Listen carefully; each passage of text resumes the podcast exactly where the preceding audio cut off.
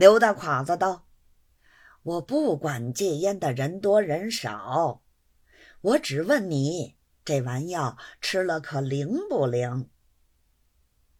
胡敬孙道：“卑职这丸药，比如有一钱的瘾，只消吃两粒丸药，等到烟瘾上来时候，一吃下去就抵挡得住，比仙丹还灵。”两钱银吃四粒儿，四钱银吃八粒儿，弄到后来，只要吃完药就够了，用不着吃烟了。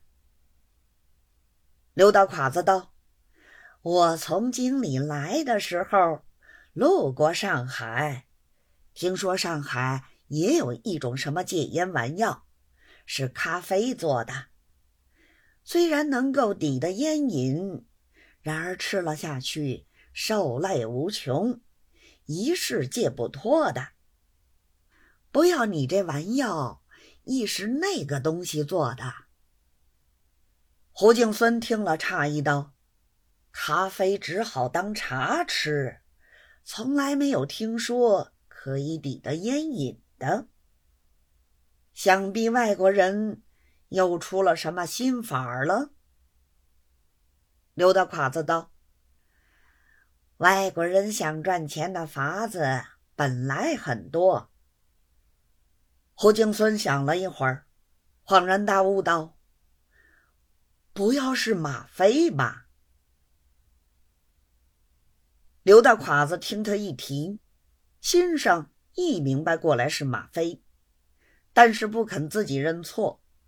怕人家笑他外行，也把脸一红道：“不管他是咖啡是吗啡，横竖是外国来的就是了。”胡敬孙道：“卑职开办这个善会是发过誓的，如今封袋上都刻明白：如以吗啡害人，雷击火焚。”大人不信，请验。